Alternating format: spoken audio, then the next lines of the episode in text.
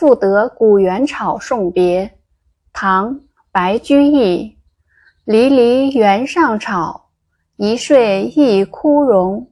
野火烧不尽，春风吹又生。远芳侵古道，晴翠接荒城。又送王孙去，萋萋满别情。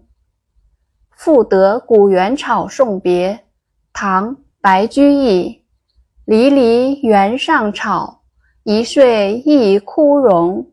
野火烧不尽，春风吹又生。远芳侵古道，晴翠接荒城。又送王孙去，萋萋满别情。注释：赋得，科场考试。凡指定、限定的诗题，题目前需加“赋得”二字。原，原野，离离，繁荣茂盛的样子。荣，茂盛。远方，远处的青草。晴翠，阳光照耀下的翠绿的原野。荒城，远方的城市。王孙，这里借指被送走的友人。萋萋。青草茂盛的样子。译文：原野上那长得繁茂的野草，每年都有一次枯萎，一次繁茂。冬天草枯的时候，野火烧不尽它；第二年春风一吹，它又生机勃勃地生长起来了。遥远的古道弥漫着芳草的馨香，阳光照耀下，一片碧绿连荒城。又要送友人踏上古道远行了，望着茂盛的芳草，我心中却充满了难分难舍的离别情意。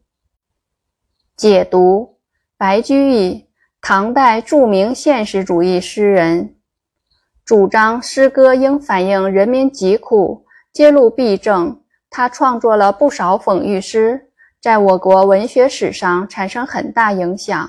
除了讽喻诗外，他也创作了不少优秀的抒情诗和叙事诗。他的诗歌风格平易自然，具有独特的艺术特色，其艺术成就在唐代仅次于李白、杜甫。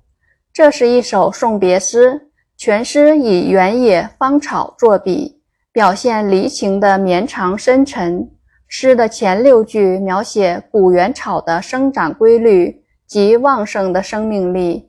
首句中“离离”二字赞美了小草遍野的情景，次句揭示出野草的生长规律是一年中有枯有荣，年年如此。三四句赞美了野草顽强的生命力，五六句描绘野草的茂盛和蔓延。亲接二字表现了野草遍地生长的茂盛景象。诗的后两句抒情。